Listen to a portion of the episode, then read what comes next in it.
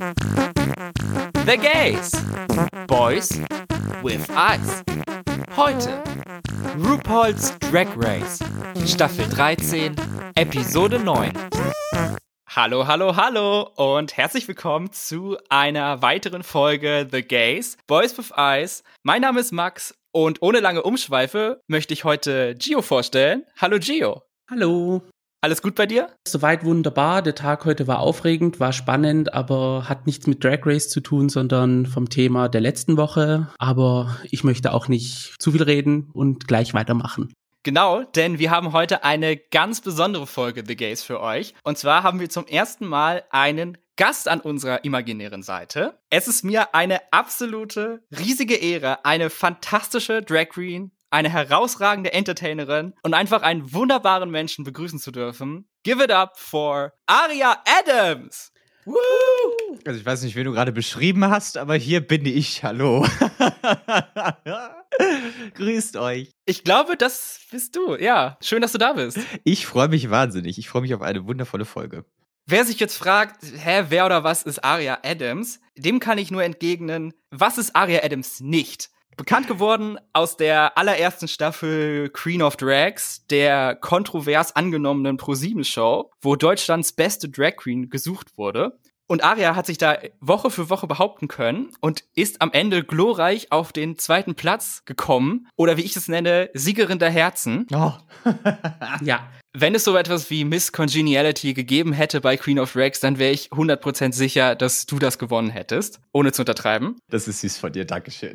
Oder Miss Talented oder Miss hat nicht gewonnen, aber hätte gewinnen sollen.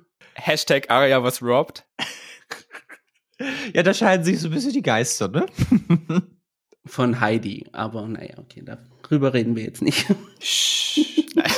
In Zeiten von Corona ist Aria mittlerweile erfolgreiche Twitch-Streamerin geworden mit mehreren Streams pro Woche. Und die Dinger sind lang. Wer Entertainment für den ganzen Abend sucht, der ist bei Aria Adams sehr gut aufgehoben. Und da ist auch der ein oder andere virale Moment auf Instagram oder auf YouTube nicht fern. Kurzum, Aria Adams ist wunderbar und wir freuen uns so, dass du da bist. Oh Gott, bist du süß. Vielen lieben Dank. Ich freue mich ganz, ganz dolle. Wir sind hier, um über Drag Race zu reden und ich weiß, Drag Race kennst du auch schon lange und verfolgst du schon etwas länger. Ich guck Drag Race schon, oh Gott, da, da, bin ich mit meinem ersten Ex noch zusammen gewesen, da haben wir angefangen Drag Race zu schauen. Das ist schon diverse Jahre her und es begleitet mich seitdem stetig. Ich, ich habe nicht immer jede letzte Staffel jetzt aktiv geschaut, äh, aber ich habe immer alle Queens äh, auf Social Media verfolgt. Dann natürlich die Frage, wie gefällt dir Staffel 13 bisher? Ich finde es bis jetzt super interessant, weil es mal wieder so ein ganz toller Cast ist mit rausstechenden Persönlichkeiten, würde ich behaupten. Ähm, doch, es ist, äh, ich weiß es nicht, es ist, die letzte Staffel war schon, war schon nett, was die Leute angeht, aber diese Staffel ist irgendwie noch mal äh, was Besonderes, habe ich das Gefühl. Da ist es mal wieder so ein bisschen dieses äh, einzigartige Feeling, was man damals hatte immer. Ja, das kann ich durchaus nachvollziehen. Da habe ich heute auch ein bisschen drüber nachgedacht tatsächlich. Irgendwie Staffel 13 hat was kleines Magisches an sich. Ja, da kommt wieder so ein bisschen dieser, ähm, dieses, dieser alte Zauber, den Drag Race mal hatte, kommt so ein bisschen durch, wo man sich wirklich so dolle in die, in die Staffel so reinsteigert und mit den Queens mitfiebert. Das hatte ich bei den letzten Staffeln nicht so richtig, aber diesmal ist das schon äh, eher so, dass man sehr, sehr sympathisieren kann. Wir hatten ja auch fünf Folgen, in denen keine Queens rausgeflogen sind, also genug Zeit, um für Sympathien aufzubauen. Dann gehen wir doch rein in die Folge, und zwar Folge 9. Nach der Non-Elimination letzte Woche liegen die Emotionen etwas blank, vor allen Dingen bei Candy natürlich, die gesaved wurde auf dem letzten Meter von Rue. Sie sagt, ja, sie will das natürlich nutzen und fight, fight, fight. Sie gibt jetzt alles, um nicht wieder in the bottom sein zu müssen. Denali ist ein bisschen pissed, dass niemand aus dem Winner's Circle gegangen ist, obwohl drei von ihnen in the bottom waren. Und Rosé, die Gewinnerin der letzten Woche, spricht sogar komplett die Daseinsberechtigung des Winner's Circles ab. Einzig allein aus dem Grund, dass sie nicht dabei war und das geht ja nicht. Außerdem ist sie fest davon überzeugt, dass sie in die Top 4 gelangen wird in dieser Staffel. Und da rieche ich so ein bisschen, uh, ist das ein selbst auferlegter Fluch? Da wäre ich vorsichtig an Rosés Stelle, sowas zu sagen. Das wird immer gegen dich verwendet. Aber vielleicht schafft sie es ja. Sie macht selbst Auge. Also ich bin zuversichtlich. Also Rosé, ähm, ich denke, die hat die nötige, äh, das nötige Potenzial, um es durchaus in die Top 4 zu schaffen ich bin ja mittlerweile well established als der Number One Rosé-Fan, also kann ich das nur unterschreiben und hoffe es sehr für sie. Am nächsten Tag kommen wir zur Mini-Challenge. Gibt's mal wieder eine, aber die ist mehr so Zeitstrecker, weil sie nicht für die Challenge irgendwas bringt. Und zwar müssen die Girls in Quick Punk Drag sich schmeißen und dann für eine neue Punkband auditionen. Das einzig Besondere an der Challenge war, dass RuPaul am Ende auch performt hat, was ich irgendwie unglaublich fand, weil sowas sehen wir ja sonst nie, dass RuPaul tatsächlich irgendwie etwas macht. Na, performt jetzt mal in Anführungsstriche, ne? Das war ja eine sehr kurz gehaltene Sequenz. Ich, ich muss auch ehrlich sagen, ich finde es für RuPaul, dieser 60 Jahre alter Mann, dass er in einer Punk-Rock-Band war. Also ich kann Disco verstehen, dass er Disco geliebt hat, aber in einer Punk-Rock-Band, also mm, Wir waren alle mal jung. Ja, aber wenn du RuPaul siehst, dann denkst du nicht, dass er so ein Rockerkind war. Wobei, ja. Ach, Ru war schon, war schon sehr, sehr systemsprengermäßig, so Punk und Rock und, also der war schon sehr rebellisch damals. Also ich sehe das schon irgendwo. Ja. ja. Aber wenn ich ihn jetzt so sehe, dann, dann, dann, dann vergangenheitsmäßig, dann könnte ich mir das, ich, ich kann mir das irgendwie null vorstellen. Ja, natürlich. Klar, natürlich gibt es Bilder und alles und, und Videos. Wenn du dir jetzt einen Dieter Bohlen anschaust, denkst du da auch nicht mehr an Modern Talking. ah, doch schon. Modern Talking ist ja so schon oft im Fernsehen zu sehen. Oder wenn es gecovert wird. Also. Ja gut, schlechtes Beispiel. Gewonnen hat Tina und ich habe leider vergessen, was sie gewonnen hat. Irgendwie Geld wahrscheinlich, keine Ahnung. Ist ja auch irgendwo egal. Oder fandet ihr noch irgendwen anders besonders gut? Also ich fand Tina hat verdient gewonnen. ja, doch, voll. Ja, Tina verdient gewonnen. Das Outfit von Utica fand ich lustig. Ja, da war ich extrem überrascht und gedacht, hä, wer ist denn das? Bis dann unten eingeblendet wurde. Ja. Julika. Dann erfahren die Queens, was die Main Challenge ist diese Woche und es ist Snatch Game. Nachdem wir das Snatch Game in Drag Race UK auch besprochen haben, kommt es jetzt in US Drag Race. Alle sind natürlich sichtlich aufgeregt und im Workroom kriegen dann ein paar einen Walkthrough ohne Gehen mit Rue und wir erfahren, welche Charaktere die Queens spielen. Dabei ist mir aufgefallen, dass es glaube ich, das höchst, die höchste Anzahl an nicht traditionell weiblichen Charakteren gibt in diesem Snatch Game mit vier von neun Personen. Das finde ich persönlich sehr gut, dass das so ein bisschen lockerer gesehen wird mittlerweile. Mhm. Genau, das habe ich mir in dem Moment äh, quasi auch noch mal gedacht, wo das äh, alles besprochen wurde. So von wegen, Mensch, früher, da wurde quasi ein Fass aufgemacht, wenn jemand mal einen Typen spielen wollte oder sowas. Aber jetzt ist das ja mittlerweile sehr entspannt. Das macht's ja noch viel unterhaltsamer, finde ich. Und eröffnet auch eine größere Anzahl an möglichen Personen, die man verkörpern kann. Ja. Aria, ihr hattet bei Queen of Drags auch so was ähnliches, also beziehungsweise eine Challenge, die Snatch Game im Vorbeigehen auf der anderen Straßenseite gesehen hat und dann gesagt hat, ja, also sowas möchte ich auch machen. Und dann kam die Divas und Icon Challenge dabei raus. Ja, das ist korrekt. Aber äh, das war, äh, ja, ich sage mal, das war ja ein bisschen, ähm, es war ja Gott sei Dank nicht irgendwie eine reine Schauspiel-Comedy-Challenge, weil das ist super, super schwierig, glaube ich persönlich. Da, wir durften uns ja aussuchen, was wir machen und haben dann einfach jeder da irgendwas performt als derjenige welche. Ich rede einfach nicht darüber, was an dem Tag bei mir auf der Bühne passiert ist. Das habe ich mittlerweile erfolgreich verdrängt, aber äh, ja, es, es, es fand wohl statt, habe ich mal gehört. Echt? Ich fand's super. Ah, ich fand's schlimm. Es war ein ganz schlimmer Tag für mich. Ich habe es mir vorhin noch mal angeguckt, also auch alle anderen deiner Auftritte und bei Edge of Glory, was du in der Folge dann gesungen hast, live am Piano, ich hatte echt Tränen in den Augen noch mal. Also, das ist wahnsinnig süß, dass du das sagst, aber das kann ich beim besten Willen nicht nachvollziehen. Was ich mir damals gedacht hatte, war super schlau von ihr, denn ich würde auch Edge of Glory singen, wenn man mir die Pistole auf, den, auf die Brust setzt und sagt, du musst einen Lady Gaga Song singen, weil ich glaube, er ist für jemanden, der nicht singen kann, so wie ich, dann am Ende noch relativ einfach. Also, das ist tatsächlich einer der äh, Songs, die du einfach, sag ich mal, runterrattern kannst, verhältnismäßig gut, weil es halt wirklich ein Basic-Song ist mit vier Akkorden und einer relativ simple Melodie, möchte ich behaupten. Ja, was an dem Tag dann da jetzt genauso passiert ist, das weiß ich selber gar nicht mehr. Also, das war nicht so das höchste der Gefühle. Es ist für immer in der, in der Geschichte versunken. Schlimm.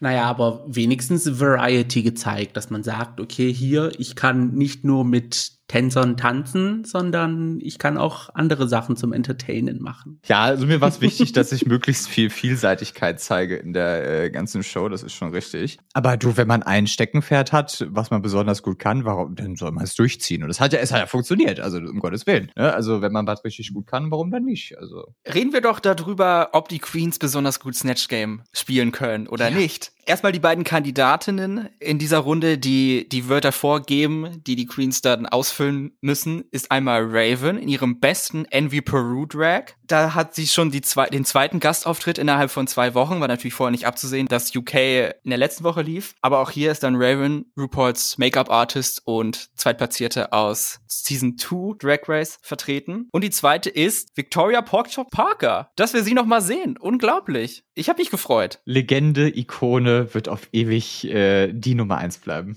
Ich fand es auch cute, dass sie so verspätet ihren Entrance hatte, so ihren eigenen Moment, so im Sinne von, ja, ich musste noch meinen Covid-Test machen und jetzt bin ich startbereit. Was ich aber auch lustig fand, als Raven meinte so, ja, ich bin hier, ich gewinne ja hier eh nix, also.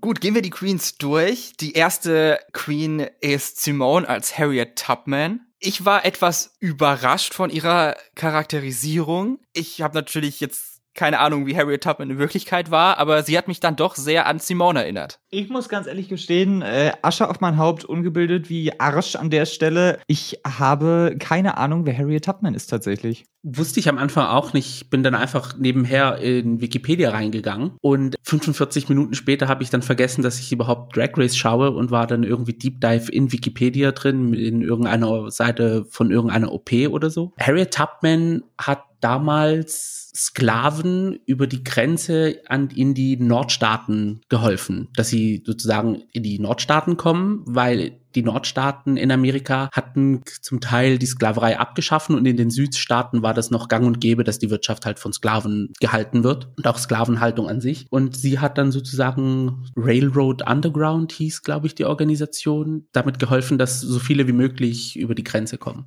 Okay. Also mit Comedy hat's recht wenig zu tun, deswegen fand ich die Simonisms nicht schlecht. Ja, eine bold choice auf jeden Fall. Dann verstehe. Also klar, ich habe mir schon gedacht, dass es irgendwas, äh, ich sage mal, dass es eine wichtige Persönlichkeit äh, war, wenn äh, RuPaul mit Simone darüber redet, dass es eventuell einen Shitstorm geben könnte, so nach dem Motto, wenn sie sie darstellt als Comedy-Figur in dem Moment. Ja, doch, äh, jetzt verstehe ich die äh, Kontroverse in dem Moment, die die beiden diskutiert haben. Mhm. Und Harriet Tubman wurde, glaube ich, unter der Obama-Administration war das dann noch ausgesucht, Andrew Jackson auf dem 20-Dollar-Schein zu replacen, als sie gesucht haben, eine weibliche Person, die auf den äh, Geldschein abgebildet ah, werden okay. soll. Alles klar. Deswegen auch dieser Bit mit dem Geldschein, wo sie dann Jetzt habe ich den auch verstanden. drauf, ja, drauf gestempelt hat. Die nächste ist Gottmik als Paris Hilton. Und es ist auch das zweite Mal, dass Paris Hilton gemacht wurde bei Snatch Game. Und das erste Mal war tatsächlich von Raven, die gegenüber sitzt. Ich fand sie wunderbar. Von er ersten Moment an hat Gottmik für mich abgeliefert jeder ihrer Sätze war Comedy Gold. Allein schon ihre Eröffnung, wo sie dann erst so, ja, lass uns starten und machen das dann, wenn die Kamera rollt und dann, ja, die Kameras sind dann,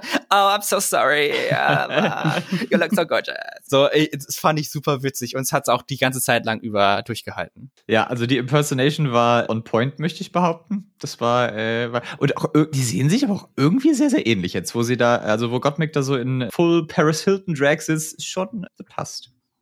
Mhm. Die sah sehr, sehr ähnlich. Ich weiß jetzt nicht, kam die Doku von Paris Hilton davor oder danach raus, nachdem die Staffel durch war? Darüber liegen mir keine Informationen vor.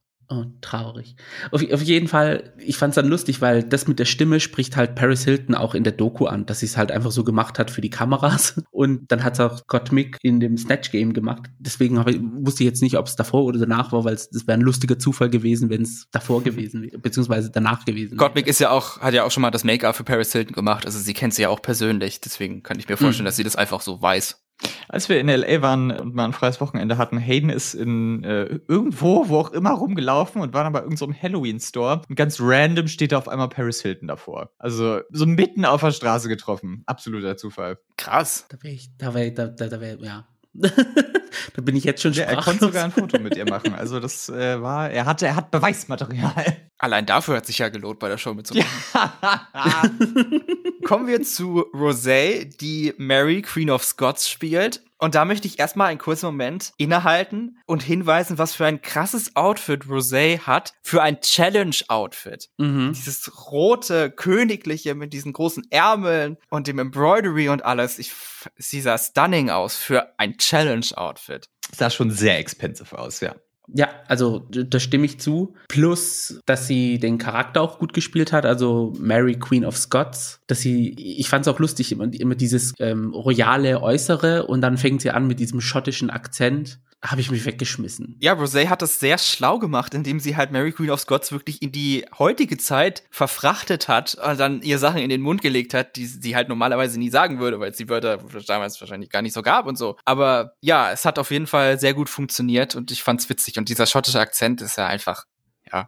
Das war großartig. Also so Akzente oder sowas, das ist ja immer äh, so ein mega Comedy-Element, sag ich mal. Mhm. Das zieht ja ganz oft. Die Umsetzung hat mich so ein bisschen an Ben de la Creme von damals erinnert mit Maggie Smith. Ähm, so von wegen so ein bisschen das Zeitgenössische mit einfließen lassen, um die, die Absurd, äh, Ab Absurdität, ist das ein deutsches ja. Wort? Abs Absurdität der äh, dieser Verschmelzung des alten Charakters in der Neuzeit darzustellen. Das war sehr klug gemacht. Ebenfalls ganz gut kam Tina Burner an als Richard Simmons, der Fitnessguru. Sie hatte auch solche am Ende solche Fake-Beine, die sie dann zum Workout benutzt hat. Es ist halt wirklich dieses Jahr der doppelten Erscheinung. Also mhm. zwar jetzt sogar Cross-Season, Cross-Continents, wie Ahura in ihrem Snatch-Game hatte sie auch solche Beine, die sie dann über sich geworfen hatte. Was ist nur los? Vielleicht haben die äh, amerikanischen und die UK Queens dieselben Props bekommen von den Set-Designern. Oh, Conspiracy? das Budget war ein bisschen knapp dieses Jahr. Wie fandet ihr Tina? Äh, ja.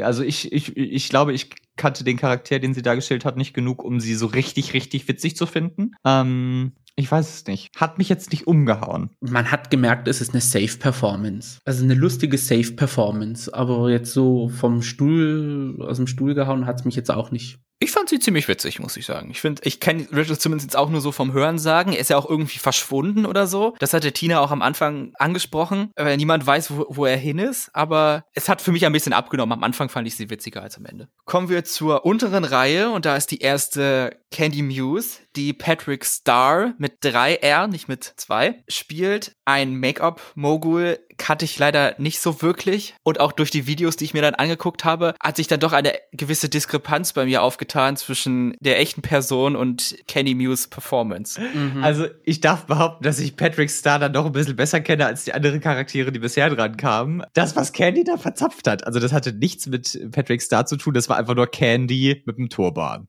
Ja.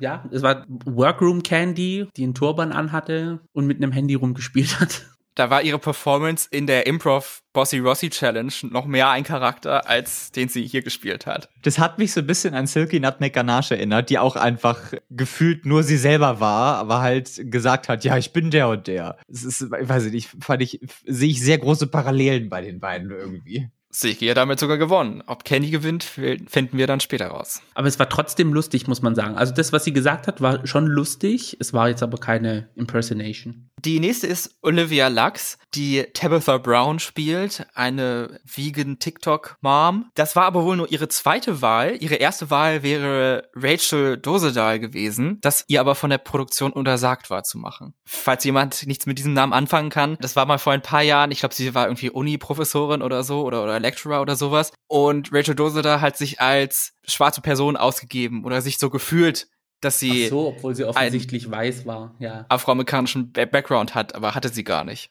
Ach, die, ich glaube, jetzt weiß ich, ah, okay. Die wurde in einem Interview gefragt, sind sie schwarz? Und dann hat sich einfach rumgedreht und ist gegangen. Also ich verstehe irgendwo, dass man sagt, die ist zu kontrovers, die darfst du nicht darstellen, aber hätte, also es, ich, ich weiß es nicht, also schwierige Entscheidung.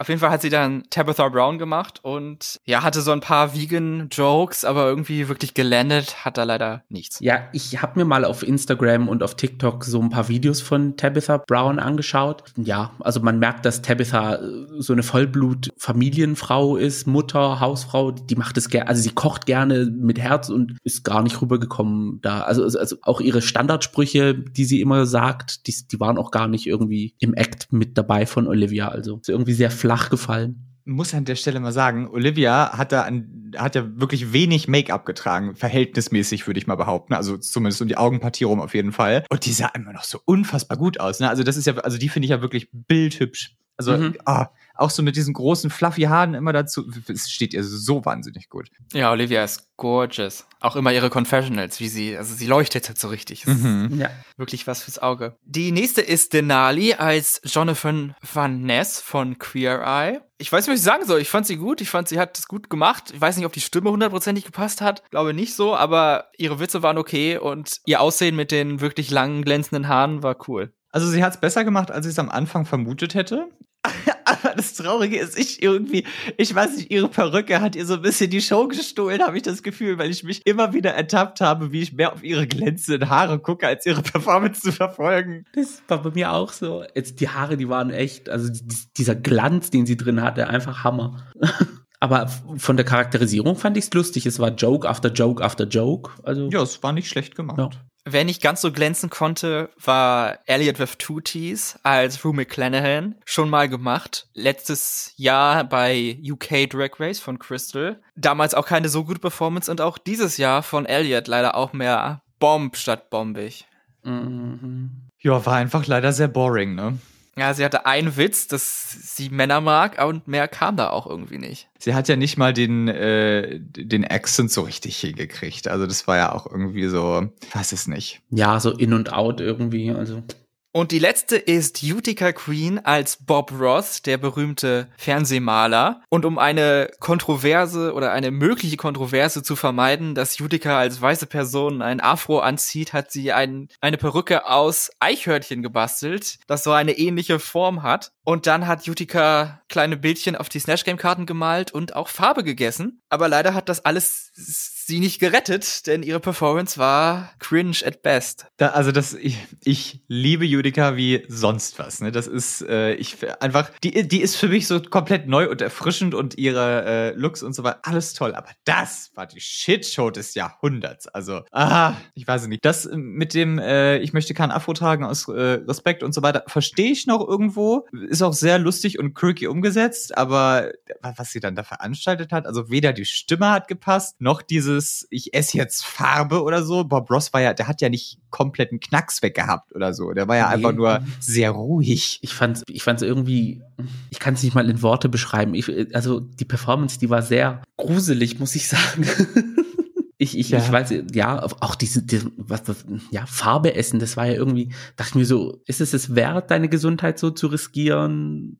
Ich dachte mir auch in dem Moment so, um Gottes Willen, das gibt's doch nicht. Also das war, war, war ein bisschen zu, sie hat zu hart versucht, da jetzt rauszustechen, habe ich das Gefühl. Mhm. Und ich finde auch Bob Ross, da muss man sehr guter Schauspieler sein, um Bob Ross in seiner Ruhe lustig darzustellen ich finde, man hätte das, ten, also das ist eine super coole Choice eigentlich, die, die man richtig geil hätte umsetzen können. Schon allein, wenn du, was weiß ich, halt wirklich seine, seine ruhige Stimme so richtig zen rüberbringst. Und dann halt aber irgendwie so total konträre Sachen sagst, wie was auch mhm. immer. I don't give a flying fuck, RuPaul. So nach dem Motto, was, was weiß ich, da halt so rumfluchen wie der letzte Seemann. Hätte man es sehr lustig machen können. Ich weiß es nicht. Ja, aber es war irgendwie so eine grimmige Version von Bob Ross mit so einem leichten Pedo-Blick die ganze Zeit. Ja.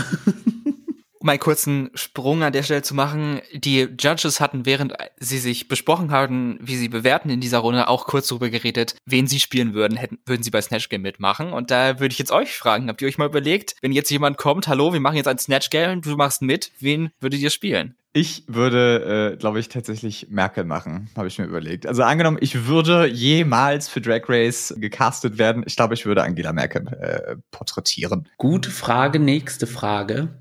Ich weiß es nicht, ich, ich, ich weiß nicht, ob ich so Persönlichkeiten nachmachen kann. Spot on. Nicht mal Nana Muskuri? Oder kenne ich mich? Also ich, ich höre, habe ihre Musik gehört, aber jetzt die Person sonst nachmachen? Hm. Also ich würde Rue McClanahan machen. Ist ein Witz. Ach so.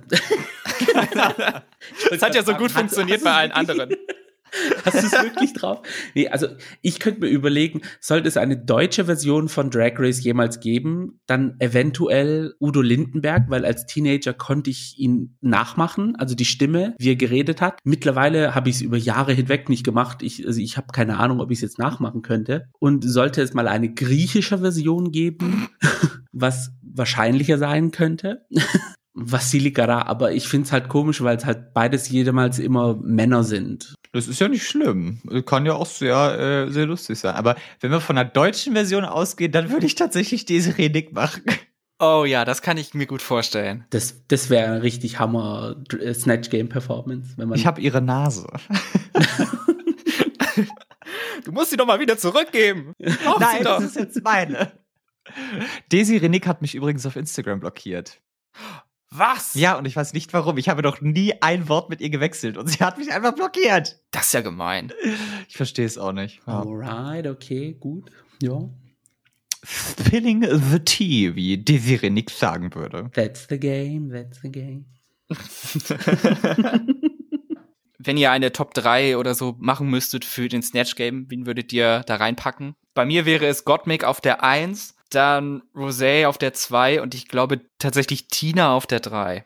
Ich würde Gottmik auf die 1 packen, Rosé auf die 2, das sehe ich schon, aber ich würde auf die 3, äh, würde ich Simone packen, glaube ich. Die fand ich schon, also ich, ich wusste nicht viel über ihren Charakter, aber dann es zu schaffen, mich zum Lachen zu bringen, das finde ich dann schon sehr hohe Kunst. Wenn man jemanden nicht kennt und ihn trotzdem äh, als witzig empfindet beim Snatch Game. Ich muss leider sagen, ich bin sehr basic. Ich, die Top 3, die Spoiler Alert, die tatsächlich die Top 3 geworden ist, wäre meine Top 3. Ich erwähne sie jetzt aber nicht namentlich, damit es noch spannend bleibt. Dazu später mehr. Bleibt dran.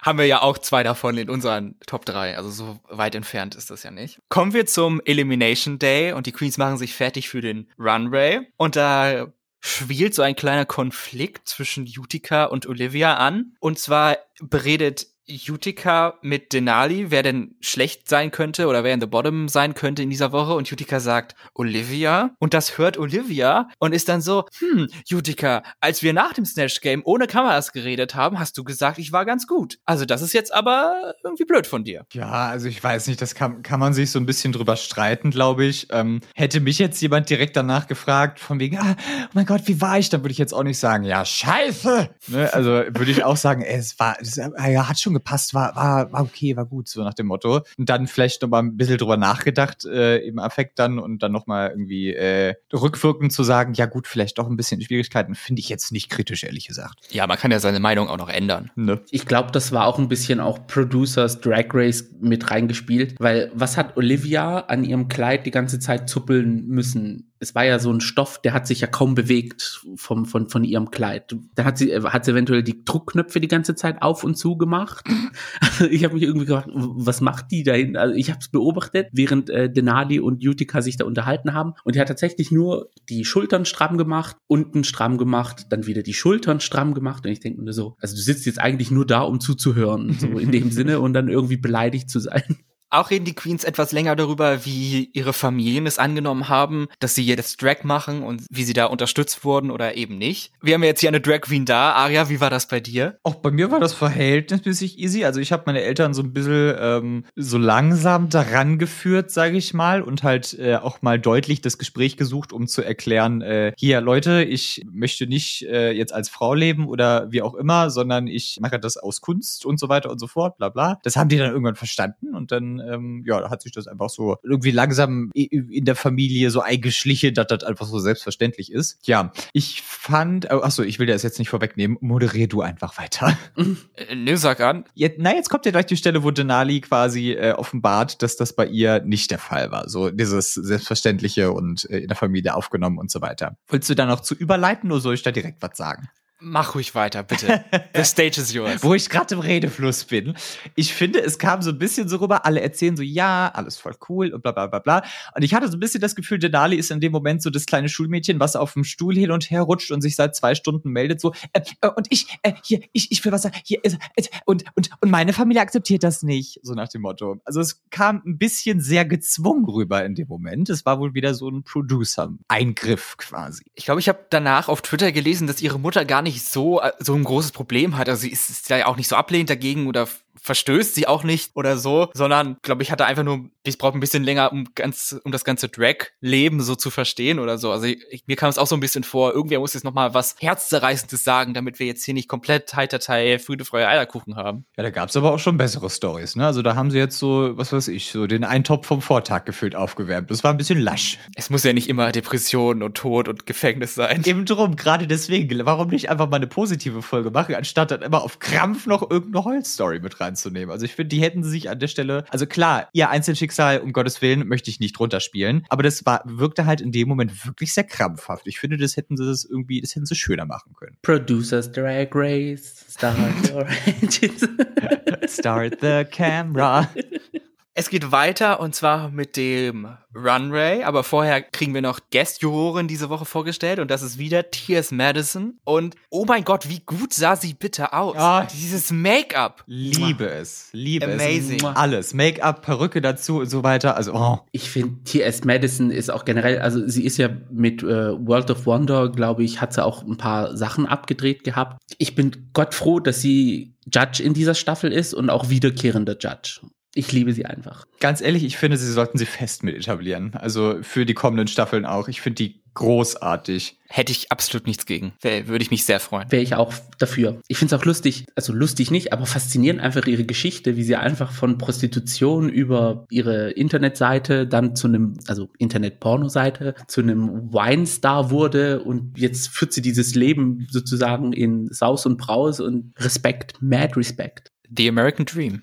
So kann's gehen. Theoretisch ja.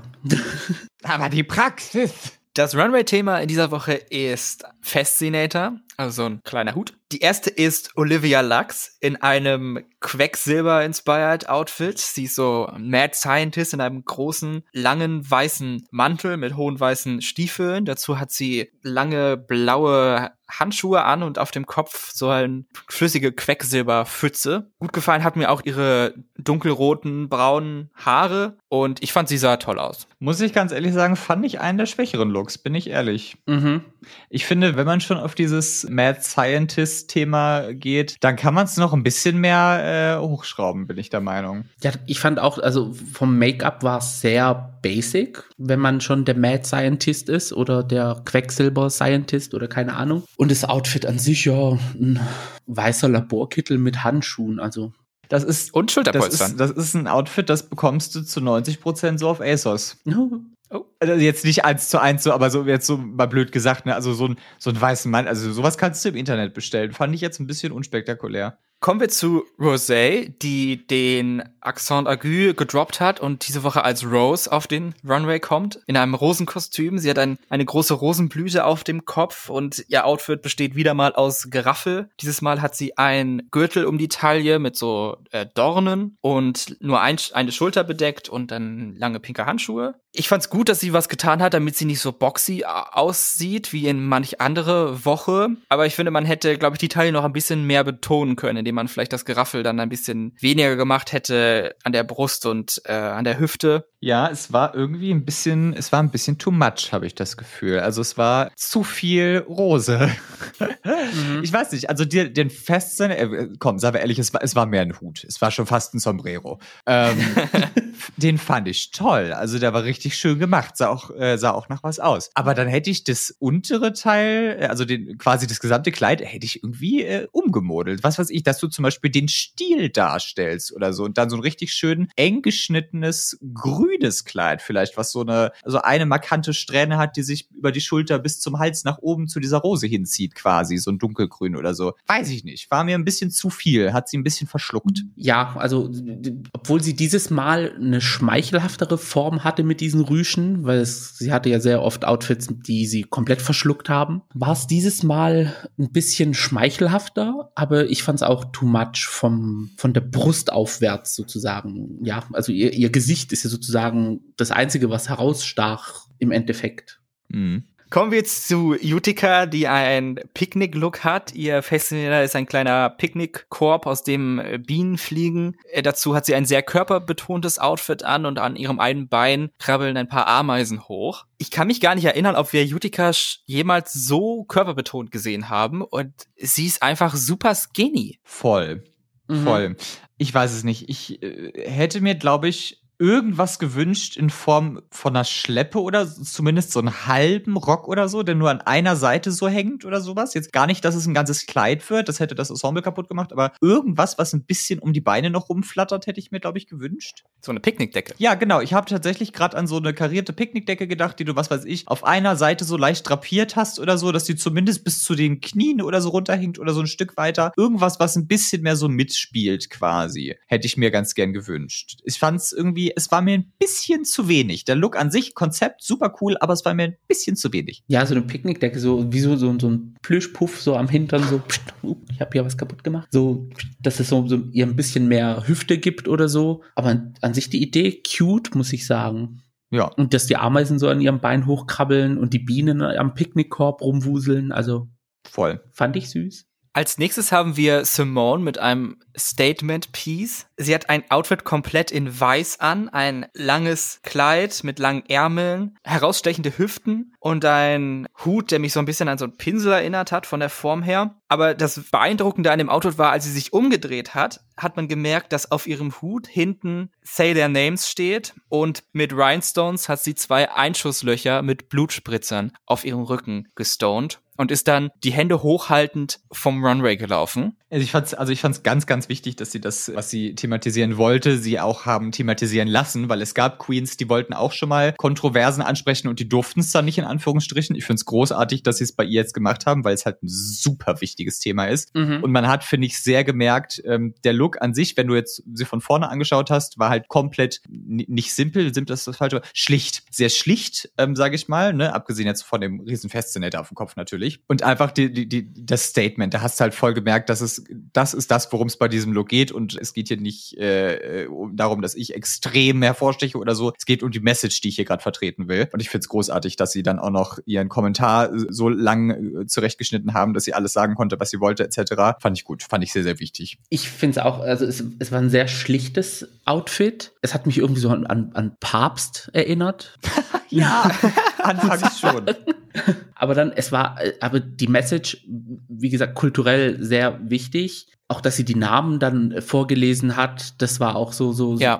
also man hat gemerkt, das ist jetzt irgendwie kein Moment, den man, äh, also dass da irgendetwas durch den Kakao gezogen wird, sondern da wird gerade etwas gemacht, was ja kulturell geladen ist und und und und ja, ich möchte nicht die ganze Zeit nur wichtig sagen, sondern tatsächlich halt über den die, die Ernsthaftigkeit der Situation halt widerspiegelt. Es war in dem Moment halt Aktivismus auf der Bühne und das ja. war äh, genau richtig. Und geschmackvoll, perfekt getroffen, also sehr powerful auf jeden mhm. Fall. Als nächstes haben wir Gottmik, die ein Punk-Outfit zeigt, zufälligerweise in derselben Folge, in dem sie eine Punkband gecastet haben. Ihr Fascinator ist eine riesige Sicherheitsnadel mit einem Bluttropfen. Dazu hat sie ihr Signature Whiteface, äh, eine Perücke bestehend aus einem Topfschnitt mit einem mit einem Mullet und dazu hat sie so eine Punkjacke, also die ist so schwarz mit Graffiti drauf und so Netzstrümpfe. Mir hat ihr Kopf sehr gut gefallen. Die, die Jacke war jetzt nicht so meins, hat mir irgendwie nicht so gut gefallen. Nö, also die Jacke war jetzt auch ehrlich gesagt nicht mein Fave, aber das ist halt so ein Ensemble, was, äh, was RuPaul zum Beispiel super gut gefällt, weil das spricht, äh, spricht sie ja total an. Das sind so ihre Roots und das, äh, weil sie kommt ja so aus diesem punkigen, rockigen, so genau sowas hat ja RuPaul früher quasi getragen so nach dem Motto, auch so ein bisschen self-made und äh, so ein bisschen, bisschen messy, sag ich mal. Ja, das, das Headpiece, weiß ich nicht, das sah so ein bisschen, am Anfang dachte ich so, äh, nicht, dass das jetzt noch anfängt, irgendwie so rumzuwobbeln. Das sieht aus wie Alufolie, so nach dem Motto. Aber so ja. insgesamt, es ist so ein cooler Clubkit-Look, finde ich, so fast. Es ist, äh, ja, fand ich, äh, fand ich nicht verkehrt. Gottmik kann meiner Meinung nach sowieso alles tragen. Ich finde grandios einfach. Also, ja, passt. Für mich war es 3000 Prozent Gottmik. Also so wie man sie kennt aus Instagram, genau das hat sie auch verkörpert mit diesem Outfit. Funny Side Story. Oh. Gottmik war ja Make-up-Artist für Heidi Klum bei Queen of Drags. Oh. Mhm. Und wir mhm. haben, wir haben ja äh, diverse Male auch mit, äh, mit ihm zu tun gehabt und äh, ein paar Mal mit ihm geschnackt und so weiter. Und an einer, an einer leicht äh, verschwommenen Nacht, an die ich mich zurückerinnere, ähm, waren wir mit den Herrschaften allen zusammen feiern in The Abbey in, ähm, in, der, in der Ecke da. Da habe ich mit Gott Mick zusammen seinen ersten Jägermeister getrunken. Ja, er hat, er hat mich gefragt, was wollen wir trinken? Dann habe ich gesagt, hast du schon mal Jägermeister getrunken? Und er so, nein, was ist das? So nach dem Motto. Dann äh, ja, haben wir das zusammen konsumiert. Er fand es ganz schrecklich. ich fand's großartig und dann äh, ja, waren wir noch zusammen an der Rauchen und haben ein bisschen geschnackt. Wahnsinnig, wahnsinnig sympathischer Typ. Also der ist einfach so lieb. Oh. Coole Story, danke fürs Teilen. Herzlich gerne. Und auch da, äh, danke, dass persönliche Beziehungen dich nicht biased machen lassen zu den Queens. Dein Judging bisher fand ich sehr based. Ähm, wie heißt das auf Deutsch? Sehr unvoreingenommen oder so. Ja. und fair und so. Weil ich glaube, wenn ich so wäre, dann wäre ich der absolut größte Gottmik Stan forever in dieser Sendung, also für diese Sendung. Das habe ich, also ich habe mich tatsächlich ertappt, dass ich das bei Utica mehr habe als bei Gottmik, wobei ich Utica halt nicht kenne, aber bin ich einfach so, oh mein Gott, protect her at all costs, so nach dem Motto. äh, ja, also Gottmik finde ich großartig, wie gesagt, aber ja, war jetzt nicht mein absoluter Favorite Look vielleicht dein Favorite Look, aber ich glaube eher nicht, ist Denali. Sie ist eine Vintage Diner Girl on Roller Skates. Sie hat so eine, halt so eine Diner-Uniform an. Ihre, ihr Fascinator ist eine Kaffeekanne, die in einer Tasse Kaffee auskippt. Und in der Hand hat sie noch so Baskets und Senf und Ketchup und so. Mir war das Outfit ein bisschen sehr zu plain. Also sie hat halt wirklich nur diese Schürze an das, wir sind halt wieder bei dem Thema, das kannst du so im Internet kaufen. Das ist halt wieder so ein 50-Dollar-Kostüm nach dem Motto. Jetzt mal von den Requisiten abgesehen, von dem kleinen Fascinator obendrauf und dem äh, Basket, den sie da hat, den kannst du mit Heißkleber selber basteln. Aber davon mal abgesehen, ist es halt wirklich extrem basic. Klar, mhm. super süße Idee vom Konzept her, so diese Rollerskating ähm, äh, Service-Mädels, äh, finde ich total cool. Hätte man aber noch ein bisschen äh, aufpimpen können, bin ich der Meinung. Stimme ich zu. Also ich fand das Outfit auch ein bisschen zu schlicht. Äh, von, von, von der Idee her irgendwie gleich auf mit Utica, aber Uticas war irgendwie doch ein bisschen spannender als das von Denali. Voll. Und die Haare, oh, die Haare sahen schlimm aus. Ja, die, hätten, oh, die hätten in den letzten drei Monaten wahrscheinlich keinen Kamm gesehen oder so. wenn ich das als Überleitung nehmen darf, auch schlimme Haare zeigt Elliot in ihrem asymmetrical one-legged catsuit mit braunen, beigen Stofflappen auf jeweils der anderen Seite. Dazu hat sie eine lange blonde Perücke, die ab der Hälfte knallpink wird und so, so ein Federding in den Haaren als Fascinator. Und sie war dann irgendwie, aber war es auch irgendwie nicht ein Flamingo? Auf jeden Fall haben die Judges ihr dann gesagt, ja, du bist ja ein Flamingo. Und ich glaube, ihr war das gar nicht so bewusst. Jedenfalls kam mir das bei Elliot so rüber, dass das gar nicht ihre Intention war, ihre Idee war. Und ist dann einfach so, ja, ja, klar, ja, Flamingo, genau, ich bin ein äh, Flamingo. Und ja, ich fand die Farben fürchterlich hässlich. Ich fand das Make-up nicht gut, dass sie keine Augenbrauen hatte. Die Haare, ugh, also, mir hat's überhaupt nicht gefallen. Ja, bin ich bei dir. Es sieht einfach komplett zusammengewürfelt aus. Von der Seite sah sie die ganze Zeit aus wie ein Gockel, der über den Hof stolziert. Ihre Attitüde auf dem Runway war mehr als lasch, möchte ich sagen. Also sie sah sehr lost aus. Oh ja. Sie, als hätte sie so ein bisschen Angst auch nach dem Motto oder ich weiß es nicht. Und das Kostüm ist halt so sehr inconsistent und es ist einfach zu viel zusammengewurschtelt. Äh, es könnte an und für sich könnte das ein süßer Jumpsuit sein, wenn du den vernünftig gemacht hättest und nicht mit diesem einen Schlabberbein und Schlabberarm, der so aussieht, als wäre hier das Material zum Bekleben ausgegangen. Ja, aber das ist definitiv kein Look, der da auf die Mainstage gehört. Also das mit dem Lost auf der Bühne, das ist mir auch aufgefallen. Also in dieser Folge extrem aufgefallen, dass Elliot ihren Schein irgendwie in den Augen verloren hat. Also man merkt, die ist, sie ist irgendwie an ihrer Grenze und ab jetzt ist alles einfach nur irgendwie, zieh was durch und weiter geht's. Das kenne ich aber total. Mir ging es zum Schluss bei Queen of Drags genauso. Ich hatte, ich war mir, ich sag, also mal Hand aufs Herz, auch wenn das keiner weiß, aber ich bin ja nicht dumm. mir war von Folge 4 an oder so, war mir ja bewusst, dass ich nicht gewinnen werde. Ich bin ja nicht blöde, ne? So oft in the bottom und nie irgendeine Challenge gewonnen oder so. Und Jonze hat alles abgeräumt und so. Mir war zu 1000 Prozent klar, dass Jonze gewinnt. Deswegen habe ich das Heidi ja auch direkt so gefragt, ob wir überhaupt noch eine Chance haben. Das wurde ja sogar mit drin gelassen, die Frage. Also ich weiß ganz genau, wie Elliot sich fühlt, wenn man so Woche nach Woche nach Woche immer wieder abliefern will, aber das nicht so ankommt, wie man sich das vorstellt. Und dann mhm. denkt man sich so, ach komm, warum mache ich es überhaupt noch? Ja, ich muss jetzt noch, weil wird ja aufgenommen, so nach dem Motto, äh, hier, mein Outfit. Ich finde es jetzt selber total scheiße, weil ich alles hinterfrage, was ich hier in dieser Sendung mache. Aber ähm, hier bin ich. Also es ist irgendwie so, ich weiß es nicht. Man fühlt sich dann sehr niedergeschlagen auf Dauer. Ich verstehe voll, was da hinter den Augen abgeht. Ja, das ist echt traurig, wenn die Person dann merkt, so, hm, ja, jetzt ist einfach nur so ein, Durchziehen. Ja, es ist dann wirklich mehr so, lass uns jetzt schnell vorbeigehen. Ja, und man zählt die Tage, bis es dann rum ist. Ja! Ich muss sagen, das Outfit, als sie dann, also Elliot, als Elliot so um die Ecke kam auf dem Runway, ich so, soll das jetzt irgendwie ein Statement sein? Lasst eure Kinder nicht beschneiden. Was, was, was?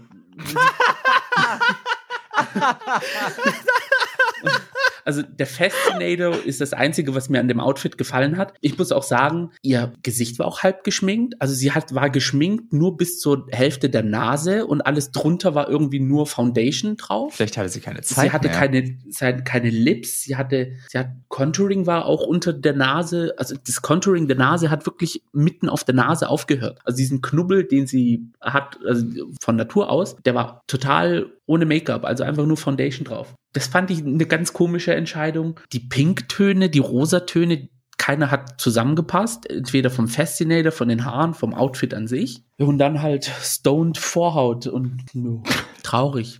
Ich lieb's, das wird mein nächster Look. Ich gehe als gestonte Vorhaut. Geil.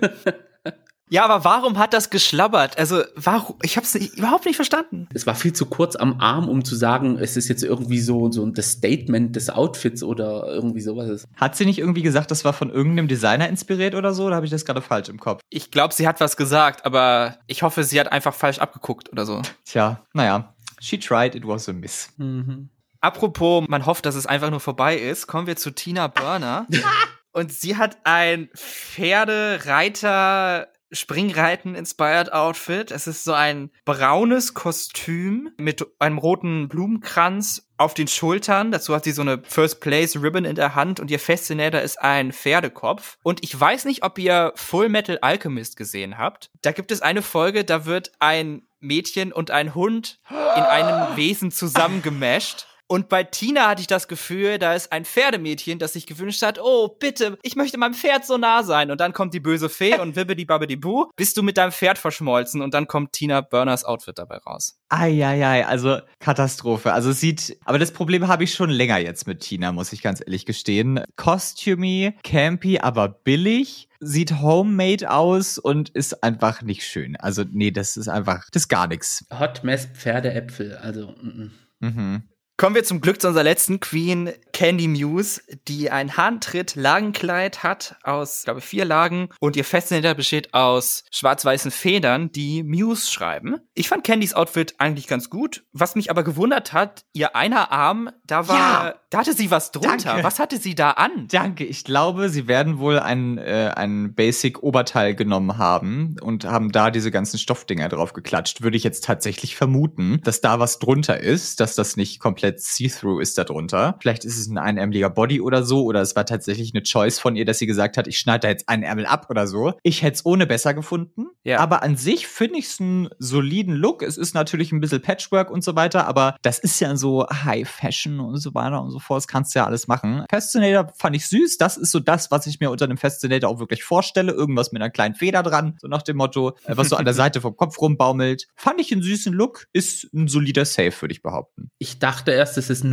Reveal-Outfit. Aber als sie dann aus der, von der Bühne gelaufen ist, ohne ein Reveal, dachte ich so, oh, okay. Stimmt, sieht ein bisschen so aus, Hm. als wäre da noch was drunter. Ja, weil, weil sie hatte ja diese, diese Ärmel, die schwarz waren und an, an ihren Beinen ist er auch bis zu den Knien ging es ja runter. Was ja auch irgendwie wie so ein, so ein schwarzer Bodysuit, glaube ich. Und da drauf war halt der ganze Stoff. Und ich dachte, da kommt jetzt irgendwie ein Reveal oder so, aber kam halt keiner. Mir ist aber auch aufgefallen, weil ich ja auch nie so auf Details achte. Man läuft ja den Mhm. Runway zweimal bei Drag Race. Einmal mit Musik und einmal ohne. Beim ersten Mal muss wahrscheinlich ihr Fascinator kaputt gegangen sein, weil einmal war das U ein bisschen breiter und einmal war es irgendwie so ein ganz, ganz dünnes Ding zusammengeklebt irgendwie. Wahrscheinlich irgendwie beim Transport kaputt gegangen oder so.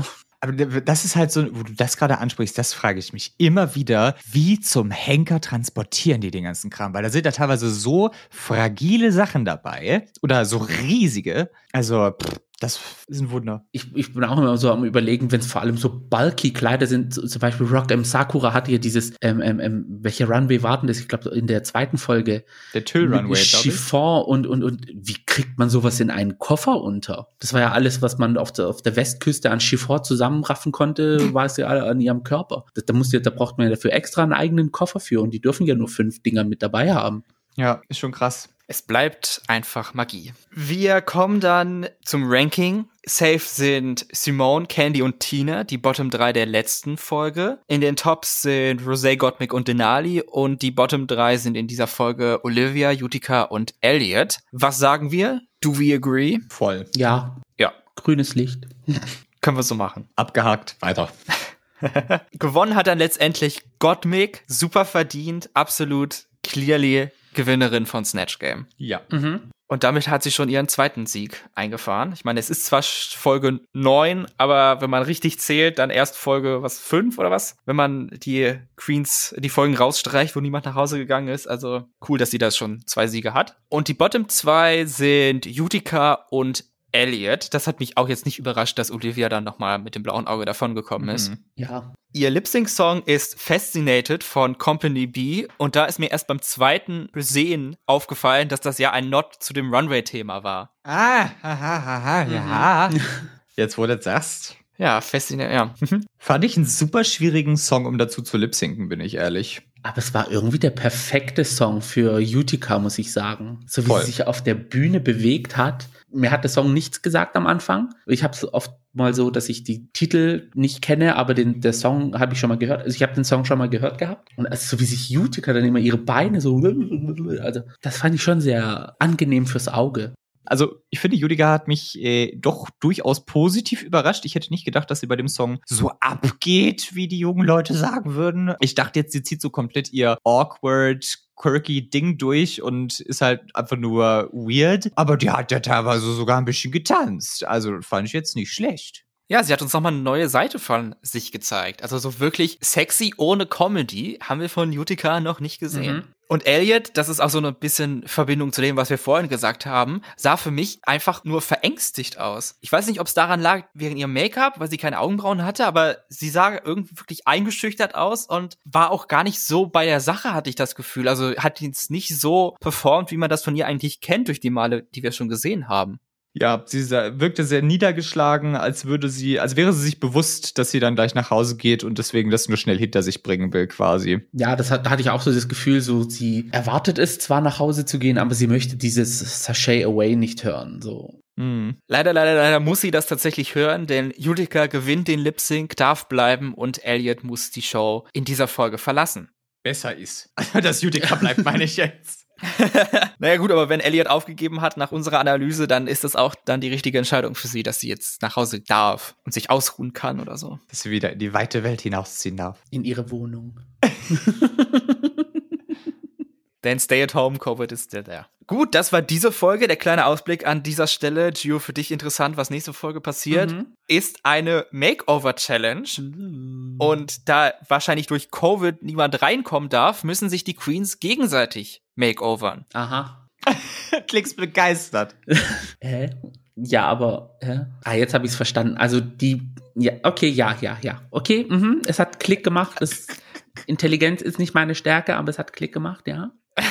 so wie ich das verstanden habe, haben sich zwei zusammengetan und dann muss die eine die andere in sich verwandeln und umgekehrt. Ja. Ich weiß nicht, wie findet ihr die Makeover-Challenges? Ich bin, glaube ich, ehrlich gesagt nicht so großer Fan Oh, davon. ich liebe die. Ich finde ich die mag toll. sie auch. Na, dann könnt ihr euch Ich freuen. glaube, das sind so meine drei Top-Challenges bei Drag Race Snatch Game, die Makeover-Challenge und die Ball-Challenge. Das finde ich immer am besten, glaube ich. Ich mag, wenn das Makeover so richtig funktioniert und, und eine Person dann so absahen kann. Und da fällt mir immer als Paradebeispiel immer Miss Cracker und äh, Miss Cookie ein. Ja. ja. Wenn es funktioniert und es läuft, dann ist es einfach so ein magischer Moment in dem Moment. Oder, ähm, oder Trinity und ihr äh, Boyfriend damals. Das fand ich auch sehr, äh, ein sehr gelungenes Beispiel, muss ich sagen. Oder magischer Moment Peppermint und ihr damaliger Makeover, damals als sie die Kameracrew äh, äh, äh, umwandeln musste. Winter, Winter Oh ja, Green? Sarge. Oder wie hieß, wie hieß sie Ja. dann? Ja, also äh, optisch natürlich jetzt nicht das Highlight, sind wir mal ehrlich, aber Mhm. äh, Personality kann da halt viel wettmachen, wie man sieht.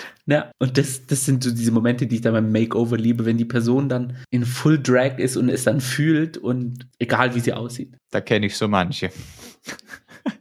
Sind wir gespannt. Jetzt kommt endlich mal wieder, gefühlt haben wir es ewig nicht mehr gemacht, UK Corner. UK Drag Race Staffel 2, Folge 8, die vorvorletzte Folge. Sie besteht aus einer Mini-Challenge. Da müssen sie sich in Butch Drag werfen. Bisschen ähnlich zu dieser Folge bei US Drag Race. Nicht Punk, sondern Butch und müssen auch einen Song performen. Diesmal müssen sie sogar selber singen. Ellie Diamond gewinnt dabei und darf dann die Startreihenfolge für die Challenge bestimmen. Und die Challenge ist eine Stand-up-Comedy-Routine. Die muss präsentiert werden vor den Judges natürlich und auch vor einem großen Publikum aus unbelebten Objekten. Tough Crowd. Ein großen Teil der Folge wird damit verbracht, über Ellies Reihenfolge zu bestimmen, denn sie hat halt diesen Vorteil und sie nutzt ihn auch und bestimmt eine Reihenfolge, wie sie glaubt, dass sie sich selber damit einen Vorteil verschaffen kann. Und zwar ist es kommt als erstes Ahura, dann Eddie selber, danach Bimini, Lawrence und Taze am Schluss. Und mit dieser Reihenfolge ist ungefähr keiner zufrieden. Aber ganz ehrlich, strategisch super gemacht. Es ist immer noch ein Wettbewerb, wo es um äh, sehr viel geht oder halt auch nicht sehr viel geht. da kannst du, äh, kannst du dann schon mal ein bisschen strategisch denken. Und ich finde, das ist durchaus legitim. Und das ist dann auch nicht hinterfotzig. Also das finde ich dann irgendwo legitim. Nee, also ich, ich, ich konnte diese Aufregung auch generell nicht auf, äh, verstehen. Es, so wie Aria gesagt hat, es ist ein verdammter Wettbewerb. Also ich habe das null verstanden. Und klar, wenn, wenn sich Ahora jetzt mit Ellie nicht so gut versteht, dann kann man ja mal der Person, die man nicht so mag, mal eine reindrücken. Also selber schuld in dem Sinne. Und, und dann, ich habe auch Lawrence null verstanden. Klar, okay, Scottish Sisters, bla bla bla, aber es ist halt ihre Entscheidung gewesen. Und sie muss ja auch gucken, dass sie halt am besten rüberkommt. Und wenn sie es halt verkackt, dann hat sie halt, äh, geht's auf ihre eigene Kappe. Und wenn nicht, dann super für sie, aber. Eben, es bringt ihr nichts, ja. wenn sie rausfliegt, nur weil sie nett war. Man hat es ja auch damals bei der, beim Roast mit Alaska, da haben sie ja auch auf Alaska rumgehackt, weil ähm, sie sich als erste für den Roast gemeldet hat. Also, dass sie als erste Person auftritt und no, als öffnen und du darfst selber entscheiden und warum machst du es? Und ich denke mir nur so, wenn sie sich sicher ist, dass sie es rüberbringen kann, dann lass sie doch machen, wie, wie sie will. Also ich habe, ich verstehe dieses generell, ja, also übersteigt mein Intellekt.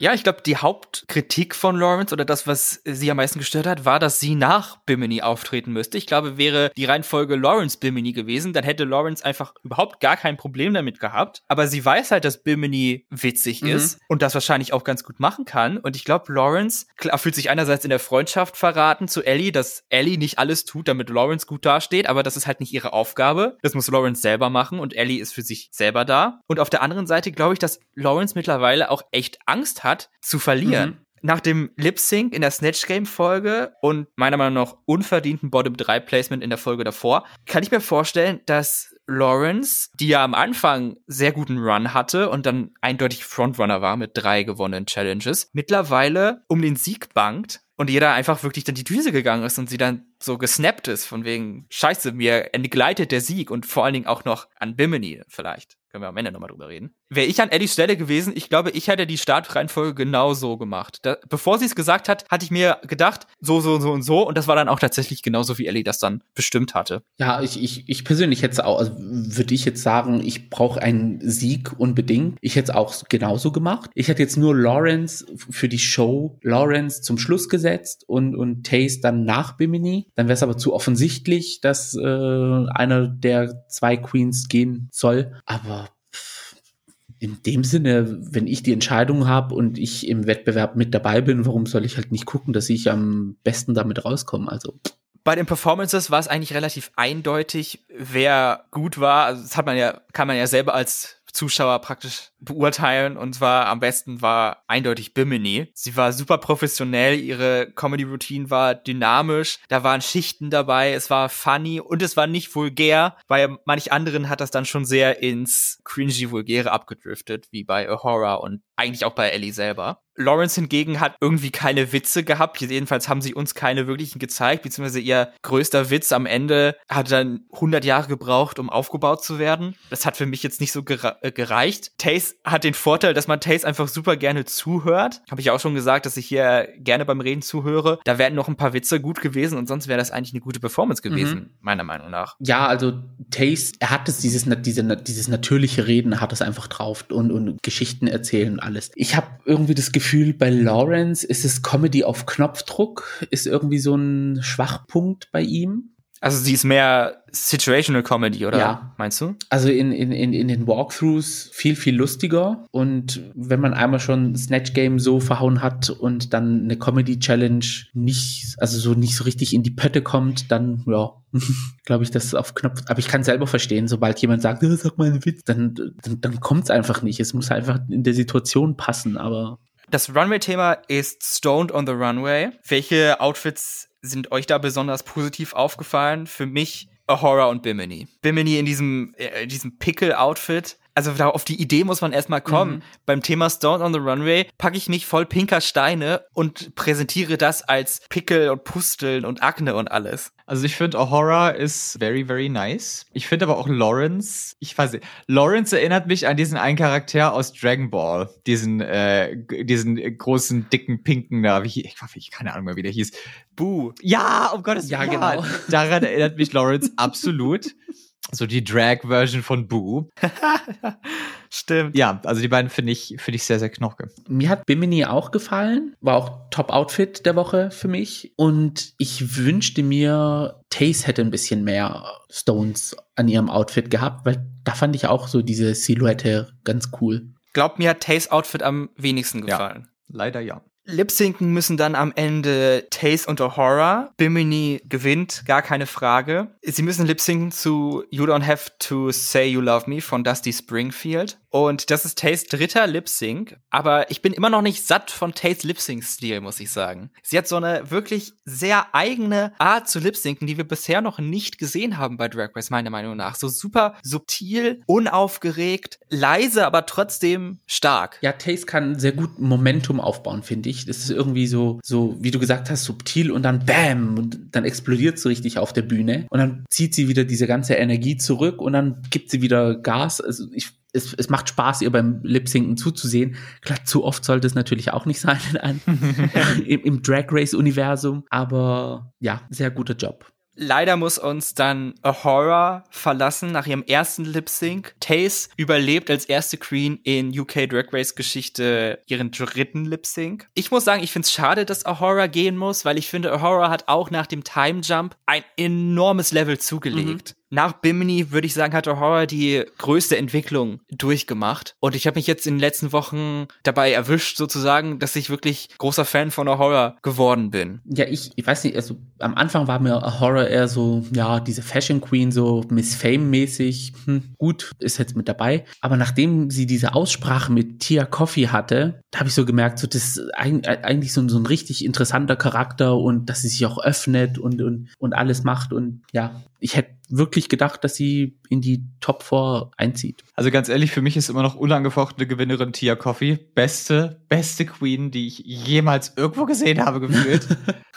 ich hätte gedacht, dass Taste so ein Coulee macht und quasi so easy peasy durchzieht. Ich finde, die haben so sehr similar Vibes, so Bad Bitch, High Fashion. Ich finde, die sind sich sehr, sehr, sehr ähnlich. Mhm. Ja, jetzt mittlerweile sehe ich halt ihre Siegeschancen leider ein bisschen schwinden. Nachdem, wenn es jetzt schon der dritte Lip Sync ist, dann äh, könnte das kritisch werden, so Cameron Michaels mäßig quasi. Ja, Bimini finde ich einfach nur wegen ihrem Namen schon allein super geil. Also der Name Bimini, wie muss man, also da finde ich ja großartig. Ich bin mir mittlerweile echt nicht mehr sicher, wer gewinnt. Am Anfang hätte ich auch gesagt, klar, okay, Lawrence hier gewinnt, auf jeden Fall. Und ich glaube, es war auch so gedacht. Aber mittlerweile kann ich mir schon vorstellen, dass Bimini ihn überholt hat. Da muss ich auch sagen, ich route seit letzter Folge so ein bisschen für Bimini. Lawrence, ja klar, natürlich Top Queen, alles wunderbar. Aber Bimini, dieser letzte Runway, also dieser Pickle Runway und der Runway davor und diese Natürlichkeit, die sie einfach auf der Bühne bringt, ist einfach, ich finde es einfach nur mittlerweile wow. Und wenn sie, falls sie gewinnen sollte, da wäre ich jetzt nicht dagegen.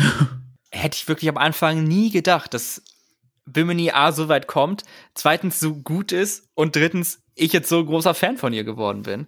Ich muss aber sagen, ihren Queen-Reveal, den sie hatte, da hat sie mir schon richtig krasse Katja-Vibes gegeben. Weil am Anfang hat man ja auch immer gesagt, äh, Bootleg, äh, Willem, Bootleg, Willem, als äh, Season 7 vorgestellt wurde. Und dann kam diese Queen Reveal und Katja hat einfach Hirn abgeschaltet und einfach drauf losgequasselt. Genau diese Vibes hatte ich dann auch von Bimini und ich bin ja irgendwie so glücklich, dass sie so weit gekommen ist.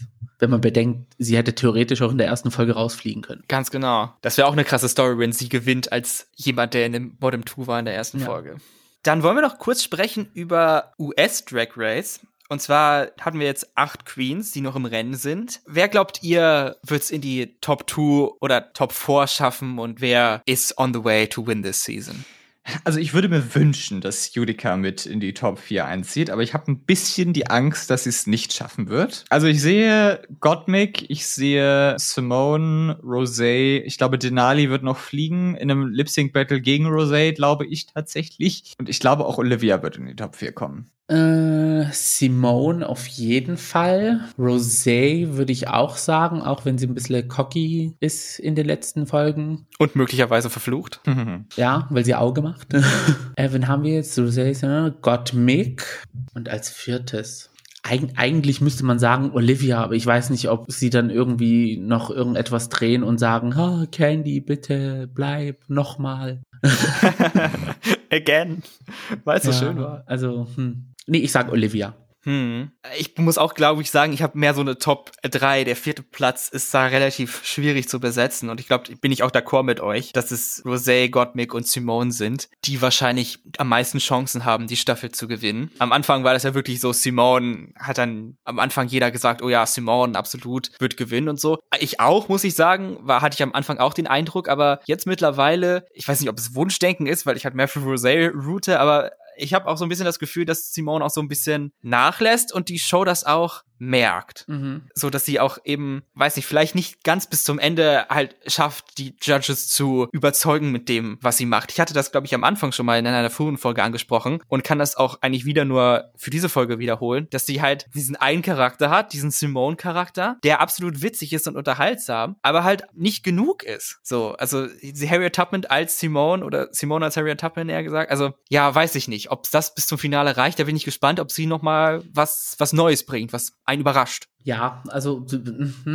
ja, aber ich, bei mir war es ja auch so, dass ich Simone als klaren, als klare Siegerin gesehen habe. Mittlerweile weiß ich nicht. Anfechtbar.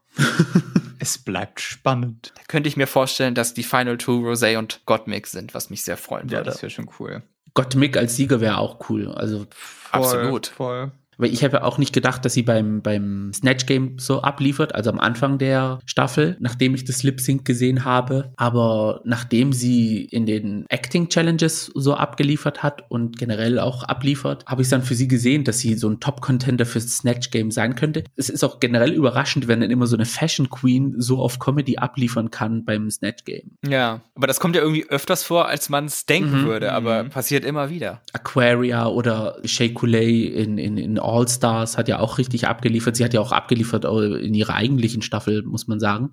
Ja. Also Props to them. Ach ja, darf ich noch was zu Queen of Drags fragen? Ja, natürlich. Bis auf das Klavier und die Kerzen in der angesprochenen Divas und Icon Challenge, warum hattest du keine Requisiten?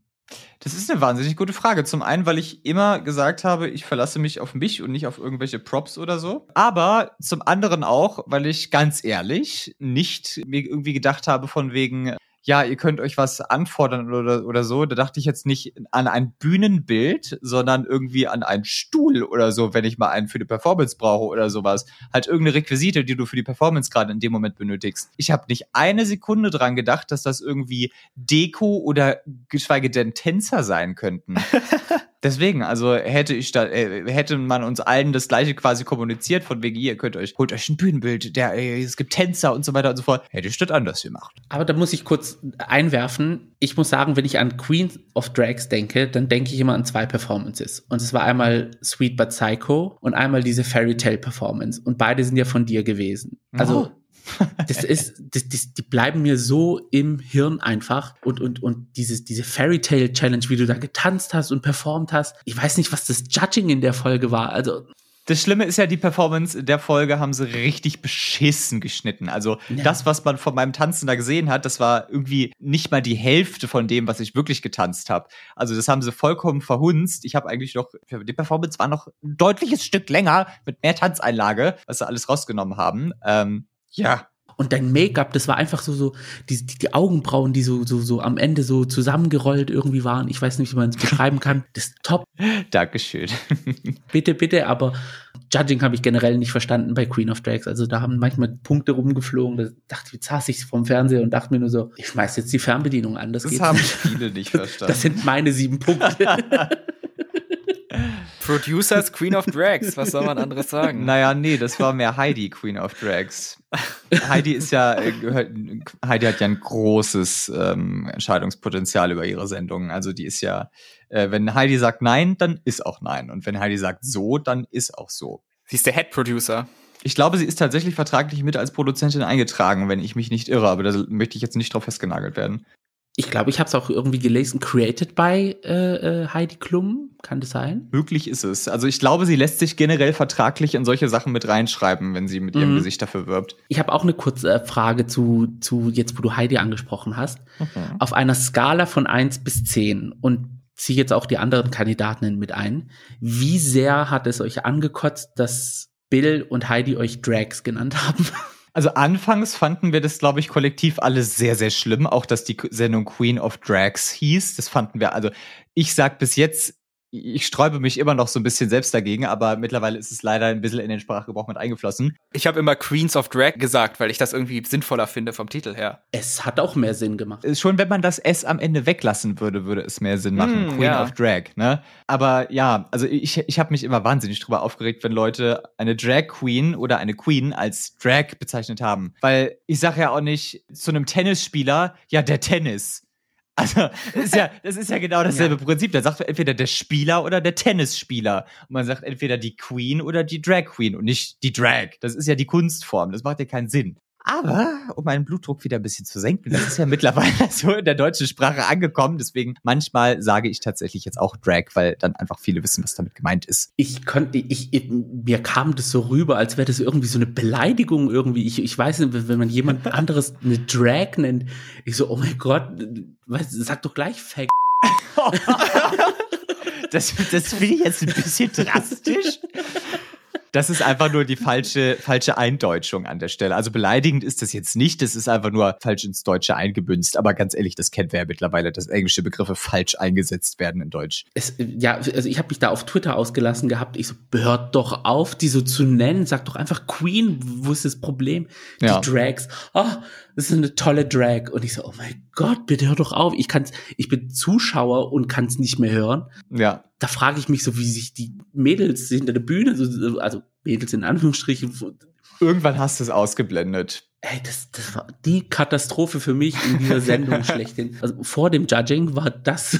Wir haben ja so ein Briefing gehabt, ganz am Anfang, als noch die ganzen Castings und so weiter waren und dann der Cast feststand, dann wurden wir alle eingeladen und dann wurde uns die Sendung vorgestellt und die haben eine PowerPoint gehalten und war. Und dann kam die große Titeleinblendung Queen of Drags und die erste Frage war, können wir das noch ändern? Zu Recht. Ja. Also wenn der Cast schon sagt, bitte nicht, ja, wobei man aber ganz ehrlich sagen muss, das war ein sehr, sehr kleines Übel. Ansonsten haben wir extrem viel Freiraum gehabt. Also im Prinzip konnten wir zu 99 Prozent alles so machen, wie wir es wollten. Wenn wir gesagt haben, wir brauchen das und das am Set für die Produktion, dann haben wir auch das und das bekommen.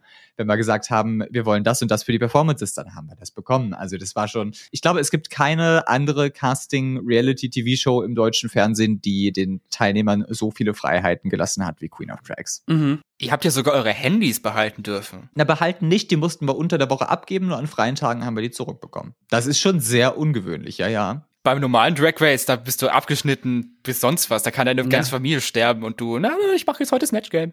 Brutal gesagt, ja, das würdest du nicht mitkriegen in dem Sinne, sage ich mal. Aber ähm, ja, ich meine, gut, wir hatten natürlich ein paar Parallelen zu Topmodel, sage ich mal, so dieses wegen in der Villa zusammenleben und so weiter und so fort. Ja, Ansonsten war es, wie gesagt, alles sehr, sehr human. Wir durften uns auch komplett frei bewegen. Also teilweise sind wir alleine irgendwie, haben wir uns ein Auto gemietet und sind dann an Wochenenden in irgendwelche Outlets hinter und so gefahren. Es war richtig entspannt. Das fand ich auch cool, dass ihr ähm, nach dem Ausscheiden dann irgendwie noch Freizeitbeschäftigung hattet und euch irgendwie mit irgendetwas beschäftigen konntet und nicht irgendwie in einem Hotel abgeschlossen versauern, bis Dreharbeiten vorbei sind. Genau, es gab halt dieses Airbnb, das jetzt mehr oder weniger schön war.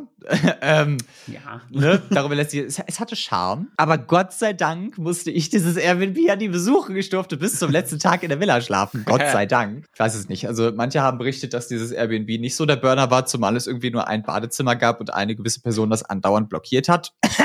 Entschuldigung. Gesundheit. Dankeschön, danke. War alles recht easy eigentlich. Was mir ein bisschen leid hat, ist, dass Janisha halt als allererste dann in diesem Airbnb da ein paar Tage alleine vergammeln musste. Mhm. Und das ist, das ist halt, das ist dann, glaube ich, hart, wenn du gerade rausgeflogen bist und da niemanden hast und ganz alleine in einem fremden Land, ohne Bezugsperson in einer leerstehenden Bude quasi alleine schläfst. Also das fand ich, finde ich, glaube ich, kritisch. Ja, das, ja, so vom Gedanken her ist es jetzt auch nicht gerade das Prickelndste, wenn man so darüber nachdenkt. Hm. Da hätte ich dann schon gesagt, von der Produktion her, komm, bleib im Schlafzimmer, wenn wir drehen. Versteck Ja. dich. Ab in den Schrank. Los, Dobby. Eine Frage hätte ich noch, wenn du erlaubst. Ja, natürlich. Die Challenges bei Queen of Drags waren ja alle relativ ähnlich. Es war ja eigentlich immer, mach eine Performance, die du vorher vorbereitet hast, zu diesem Thema, was du vorher kanntest. Ja. Hättest du dir gewünscht, dass die Challenges ähnlich wie bei Drag Race auch abwechslungsreicher sind, dass ihr jetzt diese Woche Comedy, in der nächsten Singen, dann Outfit machen oder so, dass das ein bisschen Voll. was mehr dabei gewesen wäre? Voll. Ich möchte mich jetzt, ach, das wird jetzt ganz, ganz arrogant klingen, aber äh, ich möchte mich jetzt mal weit aus dem Fenster lehnen und behaupten, wäre es ein Drag Race Germany Prinzip gewesen, wäre eine andere Siegerin unter diesen Top 3 gekrönt worden. Das hätte mir, glaube ich, deutlich in die Karten gespielt, gerade weil ich ja explizit damit gerechnet habe, dass es so Drag Race mäßig wird und ich zeige jetzt einfach, dass ich gefühlt von allem ein bisschen was kann und das zieht dann. Ich glaube, wenn das so gewesen wäre mit der Abwechslung von den ganzen Challenges und so weiter, dann hätte mir das durchaus in die Karten gespielt. Schade. Ich, ja, ich habe so wirklich auch gehofft, weil du hast ja wirklich eine Vielfalt an, an, an, an Können gezeigt und an Talent gezeigt. Und im Endeffekt, ja, das war. Ich, es, also es gab Momente, wo ich mich da wirklich schon dolle drüber geärgert habe. Also besonders, äh, naja, jedenfalls, ich, ich habe für, die, für mich tatsächlich mit diesem Thema abgeschlossen. So außerhalb von sowas wie heute zum Beispiel. Ich rede auch gefühlt nicht mehr über Queen of Drags. Wenn ich andauernd irgendwie dieselben Fragen dazu kriege, ich manch, teilweise beantworte ich sie schon gar nicht mehr. Was weiß Mhm. ich, in Livestreams oder sowas. Oder tu die einfach wirklich in einem Satz ab. Ich rede privat auch nicht mehr über dieses Thema. Ich, ich habe damit für mich persönlich einfach so abgeschlossen, dass es so ein super cooler Abschnitt war, der mich jetzt, der mir dieses geile Sprungbrett gegeben hat und ich denke immer wahnsinnig gerne daran zurück. Aber das ist nicht so das, womit ich mich jetzt identifiziere oder wo ich so sage, ey, ich bin die von so und so permanent. Klar, wenn ich irgendwo mich vorstelle oder so, äh, ja, man kennt mich eventuell aus dieser Fernsehsendung, weil es halt einfach vermarktungstechnisch super Wert hat, wenn du sagen kannst, du warst in der ProSieben-Sendung. Aber das ist nichts, was mich persönlich jetzt noch ausmacht, sage ich mal. Ich stehe jetzt mittlerweile mehr so für mich selber und sage, ey, ich bin Aria und ich mache das und das und sage nicht, ey, ich bin Aria von Queen of Drags, wenn ich mich irgendwem vorstelle. Mhm. Soll ich deinen Introduction-Text nochmal überarbeiten? Nein, um Gottes Willen, du kannst, nein, nein, nein, nein, nein. Wie gesagt, an solchen Momenten, wenn es irgendwie um äh, Presse oder Medien oder was auch immer, kannst du das herzlich gerne jederzeit machen. Das ist so meine persönliche Sache, sage ich mal. Ich, äh, von wegen, wenn ich jetzt irgendwo im Club bin und eine neue Queen treffe oder sogar, sowas sage ich jetzt nicht, hi, ich bin Area von Queen of Drags. So, weißt du, Hm. das ist so der, äh, der, der Unterschied. Hast du das Tattoo noch? Ja, das Tattoo habe ich noch. Da erinnere ich mich auch immer gerne dran zurück. Wie gesagt, das ist so, die Zeit werde ich nie vergessen und das wird mich auf ewig daran erinnern. Sagen wir mal ehrlich, das erlebst du kein zweites Mal sowas im Leben. Also vielleicht kommst du noch mal ins Fernsehen, klar, aber das wird nie so sein wie das allererste Mal, wo du sowas zum ersten Mal erlebt hast. Queen of Drags All Stars. Die Staffel, die niemals stattfinden wird. Deutschland hasst ja All-Stars-Staffeln, sowas gibt's ja leider überhaupt gar nicht. Verstehe Ja. ich ehrlich gesagt nicht. Das könnte man super ausschlachten. Ja, wo ist Let's Dance All-Stars? Germany's Next Topmodel All-Stars? Also, Ja. the material is there. Take Ja, it. auf jeden Fall. Auf jeden Fall. Generell enttäuschend, dass es halt nicht irgendwie so All Stars ist, aber. Dschungelcamp All-Stars. Meine Güte, wie geil das wäre. Ach du Heiliger. Angenommen, Drag Race Hauptfranchise würde nach Deutschland kommen. Würdest du Bewerbe da ich mich mitmachen? sofort. Bewerbe ich mich sofort. Gebe ich dir Brief und Siegel drauf. Yes. Darfst du da mitmachen, vertraglich? Das weiß ich nicht. Also vertraglich gesehen bin ich an nichts und niemanden gebunden. Die Frage ist, ob die äh, sagen würden, wir würden Leute von diesem Format überhaupt nehmen. Oh. Weil es war ja ursprünglich geplant, aber dann gab es Probleme mit den Rechten und eine RuPaul wollte nicht, dass man uns als Typen sieht und die wollte nicht, dass man uns Privatleben sieht und so weiter und so fort. Die wollte halt dieses strikte Workroom-Prinzip haben und nicht dieses, was wir jetzt hatten, quasi mit diesen extremen Einblicken. Es kursiert das Gerücht, dass RuPaul gesagt hat, my girls will be girls and not boys so nach dem Motto. Also von wegen, äh, man wird uns nicht als hauptsächlich als Typen auf der auf, auf, auf der Mattscheibe sehen, wenn es ein Drag Race sein soll. Also ich bezweifle tatsächlich, dass die uns casten würden, wenn es so kommt, aber ich würde mich auf jeden Fall bewerben. Daumen sind gedrückt. Ja. Ja, gucken wir mal. So, leider, leider, leider ist unsere Zeit mit Area Adams schon um. Ja, ihr habt nur die eine Stunde bezahlt. ich glaube, an dieser Stelle sind wir schon länger als eine Stunde, wenn ich unsere bisherigen Folgen kenne, aber ich könnte stundenlang mit dir reden. Ah. Und wer das auch möchte, beziehungsweise wer mehr von Area haben möchte, findet dich wo? Unter anderem auf Instagram, das ist Area-Adams und auf Twitch heiße ich ganz genauso und ansonsten hoffentlich ganz bald wieder live und in Farbe irgendwo zum Riechen und Anfassen. Oh ja, anfassen vor allem. vor allem anfassen.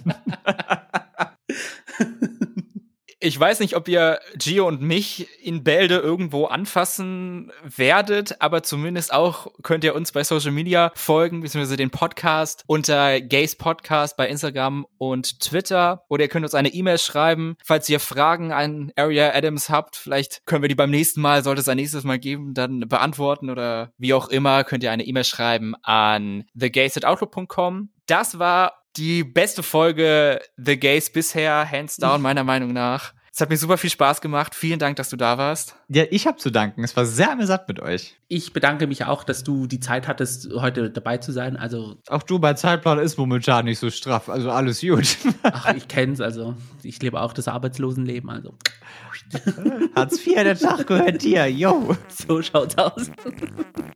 Wir sind Gio und Max, die Boys with Eyes. Und das war The, The Gays. Gays. Macht's gut. Ciao. Tschüss.